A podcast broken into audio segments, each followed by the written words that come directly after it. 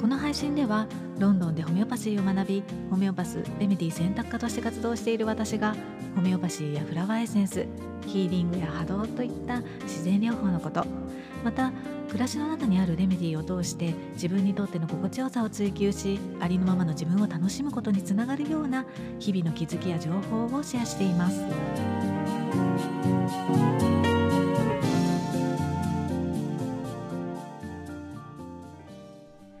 こんにちは。ホメオパスレメディ選択科の香りです、えー、先週は夏至を迎えましたね。皆さんはいかがお過ごしでしたでしょうか？夏至といえば1年で一番日照時間が長くて太陽のパワーが大きい日。で、まあ、転換期なんていうふうに言われているので、まあ、エネルギーに敏感な方だと眠くてたまらなくなったりとか、まあ、一日中ぼーっとしがちだったりとかめまいがしたり感情が不安定になったりねあとは何だろうこう妙にこう寝つきが悪くなったりとか、うん。まあ、頭痛だったり耳鳴りだったりちょっとした不調っていうのを感じたなんていう方もねいらっしゃったんじゃないかななんていうふうに思うんですが皆さんはいかがでしたか？私はまあ振り返ってみると確かにそうですね夏至の直前とか夏至の日とかはあの結構寝つきが悪かったですね、まあ、だからかもしれないんですけれども一日中ぼーっとしがちだったななんていうふうに思います。まあ、だからといって特に何をしたっていうわけではないんですけれども、まあ、そういったまあ月とか太陽のリズムが心とか体に少なからず影響しているっていうことを知っておくとあの、うん、自分のね傾向を知ることにつながったりとかあとはちょっとした不調を感じた時に落ち着いてケアできたりするので、まあ、いいんじゃないかななんていうふうに思います。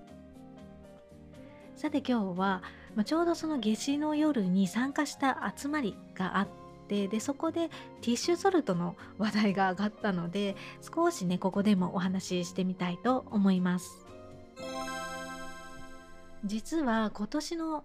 4月から生命の木とタロットっていうあの講座を受けているんですね。で毎週授業があるんですけれども 本当に盛りだくさんで楽しいので、まあ、その話もおいおいねできたらいいかななんていうふうに思うんですがその教えてくださっている先生が、まあ、オーストラリア在住の方ででちょうどその夏至の日に東京にいらっしゃるということでみんなでこう集まったんですね。で、まあ、同じクラスでタロットを習っている方はもちろんなんですけれども先生術も教えていらっしゃる先生なので先生術の生徒さんだったりそのクライアントさんも集まってで、まあ、ワイワイとね楽しいあの時間を過ごしたんですけれどもそんな中で先生術を勉強している方からティッシュソルトに興味があるっていうようなねお話が上がったんですね。であのホメオパシーをご存知の方が多かったっていうことにもねちょっとびっくりしたんですけれどもあの先生術を学ぶ時にティッシュソルトの話も出るようで、まあ、そこにもちょっとびっくりしましたね。うんただ、まあ、ホメオパシーとティッシュソルトは同じものっていうふうにね認識されている方もいらっしゃってできっとこのラジオを聞かれている方の中にも同じようにね思っている方もいらっしゃるかもしれないしそもそもティッシュソルトっていう言葉も 初めて聞きましたっていう方もねいらっしゃると思うので今日は、まあ、ティッシュソルトって何っていう本当にね基本的なお話をしたいと思います。ティッシュソルトはホメオパシーっていうこの広い世界の中のほんの一部のお話であの心とか体精神とか魂っていったあらゆるレベルというか側面に響く可能性のあるホメオパシーのレメディとは少し違ってどちらかというと肉体とか臓器の働き、うん、基礎代謝っていったような物質レベルで見た時の肉体っていう土台を整えたりとかあとは体のコンディションを保ちたい時に特に役に立つ可能性のあるレメディになります。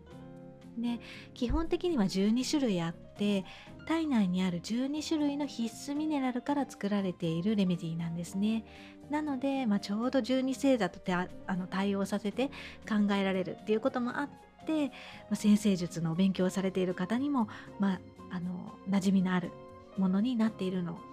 かな。ねであのミネラルから作られていて体の土台を整えるということで、まあ、ホメオパシー版のミネラルサプリメントみたいなものっていうふうに言われることもあるのであサプリメントねっていうふうにね思われがちなんですけれども、まあ、実際はそのいわゆるこう一般的なサプリメントとはまたねちょっと違った働きをするものになります。一般的なサプリメントはこうミネラルだったらミネラルビタミンだったらビタミンみたいなあのその栄養素を直接的にねこう補うものだと思うんですけれどもティッシュソルトはそのそれを取ったからといって取った分だけこう直接補うっていったようなものではないんですね。というのもこうミネラルの過不足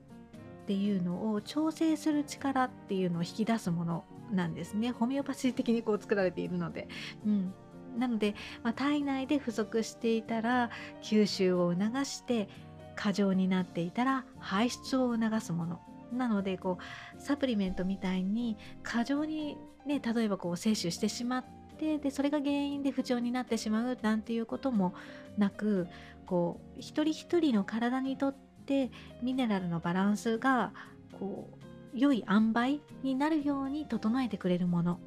になるんですね。なので、まあ、サプリメントもね栄養補助食品なのでそれだけ取っていてもダメだとは思うんですけれども、まあ、ただそれ以上にティッシュソルトの場合はその基本的にはこうミネラルを含む栄養のある食べ物を食べないことにはいくらティッシュソルトをとってもあの吸収にはつながらないですね。うんただまあ厳密に言えばあのイギリスとかドイツで販売されているティッシュソルトは、まあ、ごくごくごくごく微量にあのミネラルが含まれているので、まあ、物質としてのそのサプリメント効果っていうのも期待できるとも言えるんですけれども、うん、ただまあそのためにはかなり多くのティッシュソルトをこう摂取する必要があるので あのちょっと現実的ではないかななんていうふうに私は思うんですけれども、うん、なので、まあ、ティッシュソルトだけではこうミネラルの不足が補えなかったりとか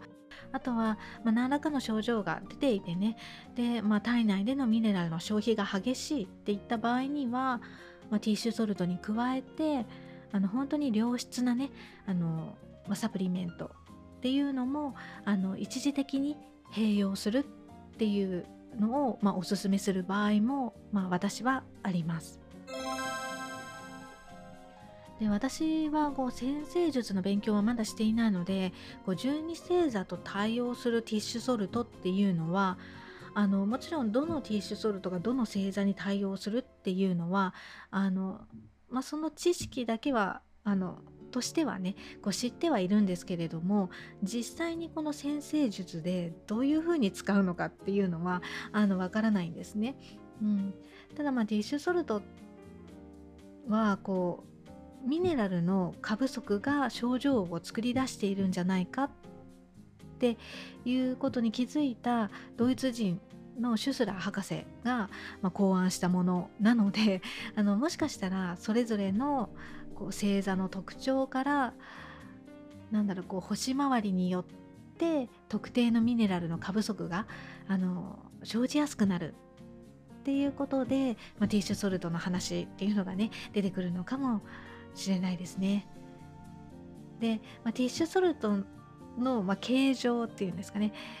はどんな形なのかっていうと、まあ、本当にそれもまたいろいろあって、まあ、ラムネのようなね乳糖状のものがあったりとかあとはあの普通のホメオパシーの、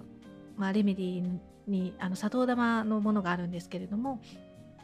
まあ、そういった形状になっているものもあったりとかあとはクリームになっていたりジェルになっていたりリップクリームになっていたりとかね。あの本当にいろいろ使いやすいようにあの症状によってねあるので、うん、どれがいいのかなっていうふうに迷った時にはホメオパスに相談してみるといいんじゃないかななんていうふうに思います。はい。今日はミネラルの過不足の調整を促すティッシュソルトというものについて少しだけお話をしてみました。いかがでしたでしょうか？うん、明日からまたね新しい1週間が始まりますね。良い1週間となりますように。それではまた。